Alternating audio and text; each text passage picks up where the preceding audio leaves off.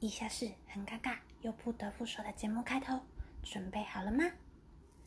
大家好，我是宁宁，这是关于一个女生很爱讲话又很爱分享的节目啦，听就对了。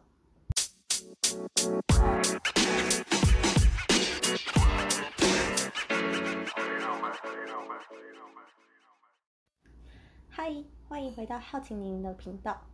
刚刚我在划新闻啊，听说好像有台风要来了，希望等一下录到一半不会听到很滂沱的下雨声，这样我会很崩溃。虽然说我已经换一支麦克风啦，不知道大家有没有感觉到我的声音变得清楚一点，比较不会那么闷，然后杂音少一点点，这样。这一切呢都要感谢我的好闺蜜啊。上一次我就在跟她聊天，聊到我在录 podcast，不知道聊到什么，就聊到麦克风，他就问我说：“你买什么牌子？这样这样。”之后呢，他就骂我说：“你买那什么莫名其妙的麦克风啦，来啦，我的借你这样。”还顺便帮我科普了一下麦克风小知识，包含什么指向型啦，巴拉巴拉巴拉，我还真的是有看没有懂，有听也没有懂。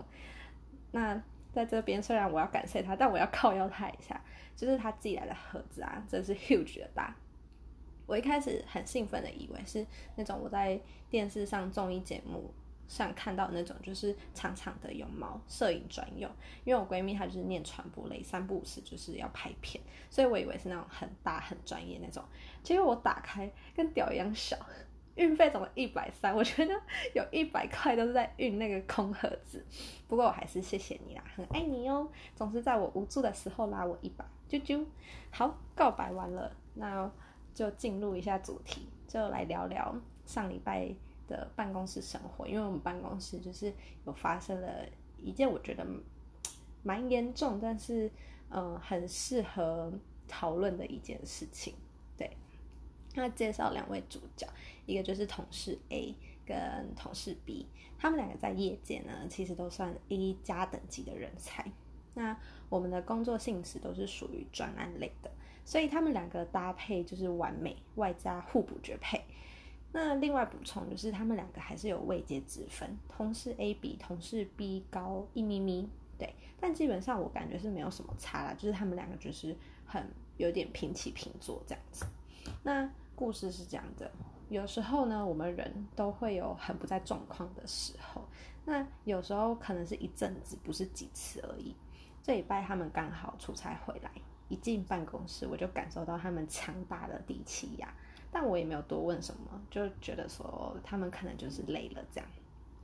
后来隔天，同事 A 跟我说了很多很多他看不惯同事 B 的事情，然后最后压倒骆驼的最后一根稻草就是他在出差的过程中发现，嗯，同事 B 犯下了很多低级错误。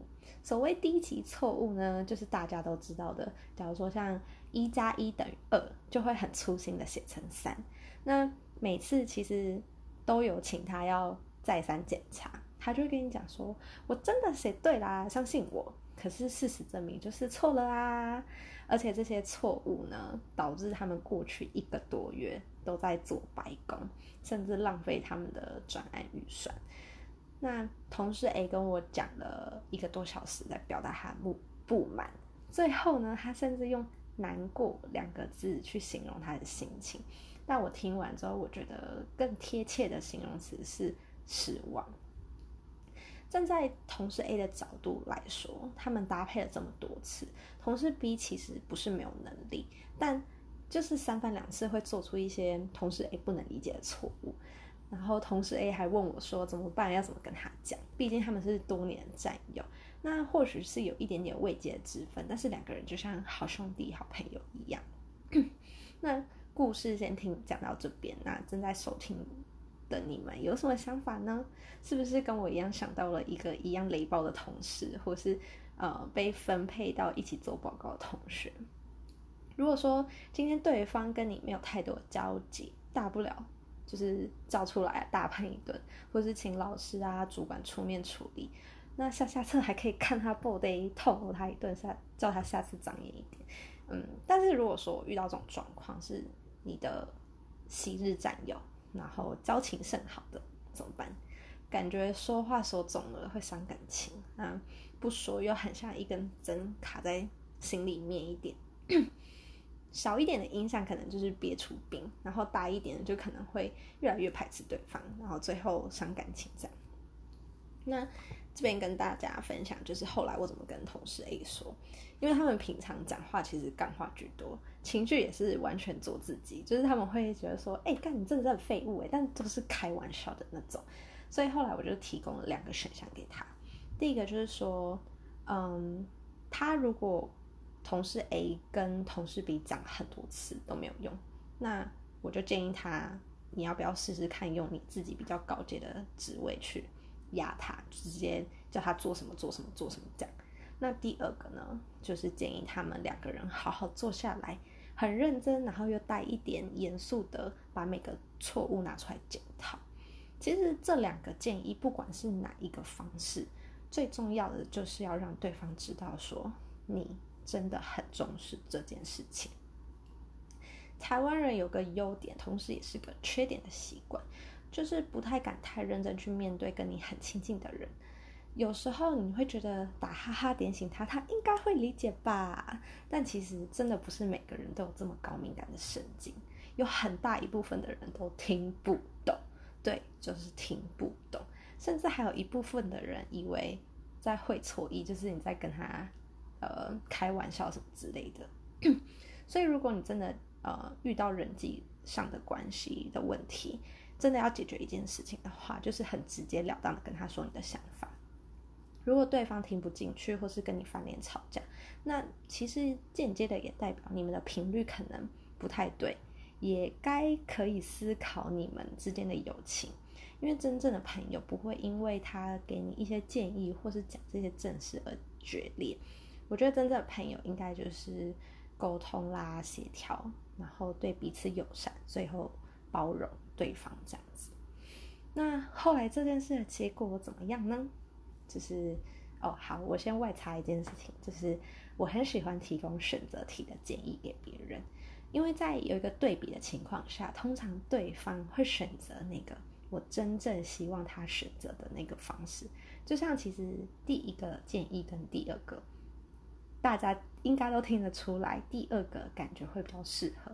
但是当我给他一个选择题的时候呢，他会自己的走到那一条我希望他选的路。那再来就是呢，做决定的人是他，我不是很单方面的直接给他建议说，哎，你应该怎么样怎么样啊。所以到时候如果说有真的有负面的结果，那也是当事人自己做的选择，是额外的事情可以跟大家分享这样。那我们继续讲故事。后来发生怎么样？后来同事 A 呢，真的就直接约了同事 B 到会议桌讨论。约的方法呢，我其实在前面偷听，然后我笑出来，因为呢，同事 A 就跟同事 B 讲说：“哎，等一下我们要检讨，然后我们可能会吵架，你准备一下。我已经不爽好几天了。”然后我心里的想法就是：男生都是这样表达想法的吗？要准，然后你要准备什么？准备吵架吗？就觉得还蛮有趣，但是他的语气其实已经有表达到他很认真看待这件事情，然后请你也认真的对待这样子。虽然我心里是在笑，但是其实我很替他们紧张，很怕他们真的吵架起来，因为他们两个其中有一个人相对的不比较不太会控制情绪，所以。吵架发生的几率高达百分之六七十趴吧，所以我有点紧张。然后会议的开头呢，两个人其实有稍微的鬼打墙，一个人呢追根究底的想问你为什么出错呢？到底为什么？你脑袋到底在想什么？但另外一个人呢就会觉得说，我就真的错了，我就真的忘记啦，不然你想怎样？然后他们缠斗了这样的对话，约莫五分钟之后，终于走向了正常的轨道。一一检讨，发现问题，然后提出怎么解决这样。但是中间有一度讲话声音有变大声，就是真的有让我觉得有点紧张了，要打要开战了吗？要开战了吗？这样。但是他们后来又很理智的收回去，就是声音就慢慢在淡出，这样就是很理智的讲话，这样算是很圆满的结束那个会会议。然后我也希望他们之后合作可以更顺利一点。因为他们这样子持续了两三个月，问题都是小细节，其实不是什么大问题，只是两个人就是需要再多沟通协调这样子而已。那这边可以总结一下这整件事情，包含会议，我觉得可以学习的地方。第一个就是我们在沟通的时候啊，在讨论的时候，我们不能直接的就否定对方，即使今天对方做错了，也不能全盘的否定他的努力。有句话说的很好啊，没有功劳也有苦劳，所以呢，不可以一开始就说你就是个废物，你就是怎样怎样怎样怎样，因为他也是有好的一面，我们要看到他好的一面，不能否认他好的一面。这样，那第二个呢，开会讨论不是为了争执，或是说把错误归咎在谁的身上，而是要解决问题，让呃彼此变得更好，一起更进步，这样。再来就是第三个，当你真的很生气某个人的时候呢，不要因为一时的情绪说出一些无法回收的话，因为下一个犯错的人可能是你。因为其实像同事 A 跟我抱怨的那一天，他有带有一些情绪上的字眼，我敢保证，如果他们真的是第一天就来检讨这件事情，肯定会引起第三次世界大战。所以。如果说你知道你自己真的在气头上，那么我建议就是先回避一下，或是冷静个几天。因为刚好同事 B 就是在他们出差回来隔两天，请假出去玩，所以呢，同事 A 相对就是消气了两天，虽然还是有一股气闷在心里吧，但是就经过了两天缓和之后，他们嗯思考呃比较有逻辑的在思考，比较没有太多情绪上的。行为或是字眼，这样。以上就是上礼拜的办公室小插曲，跟大家聊聊呃想法跟心得。那最近呢，我在 IG 也开创了这个 Podcast 的 IG 页面，所以如果有什么想法啊，或是想要回馈什么的，都可以去那边留言跟我说。那节目到到了最后啦，一样是要来听歌。是说你们也可以留言给我听歌，哎，给我点歌，就是不然很怕我推荐的歌你们不喜欢这样。那这次要推荐什么歌呢？就是田馥甄 Hebe 前几天出的一首歌叫做《先知》。这首歌呢，一看 MV，一听旋律，马上就被圈粉。先说先说一下为什么这个 MV 我很爱。因为呢，它一开始 MV 一下下去就是一个 QR code，但就非常的欠扫，我就马上就是按暂停，然后去扫它，果然也没有让我很失望。大家也可以去扫扫看，呃，但是要记得就是要对焦，然后那个 timing 要抓得很好，因为其实我有点菜鸟，就是扫得很慢，对焦很久才成功。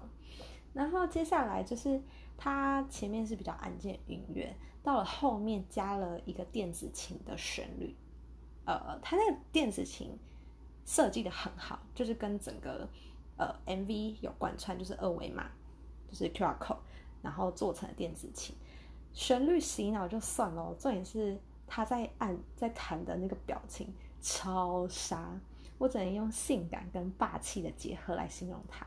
那一部我在 repeat 超多次，超美。那。哦，我很欣赏 Hebe 的原因是说，他一开始从 S.H.E 单飞出来，其实我不太看好他。一开始就是一开始，因为我觉得说他的声音没有特别的吸引人注意，所以我不懂他单飞出来要干嘛。虽然说他那时候是跟对外讲说他很喜欢唱歌什么之类的，但是我就觉得还好，我就没有特别注意他。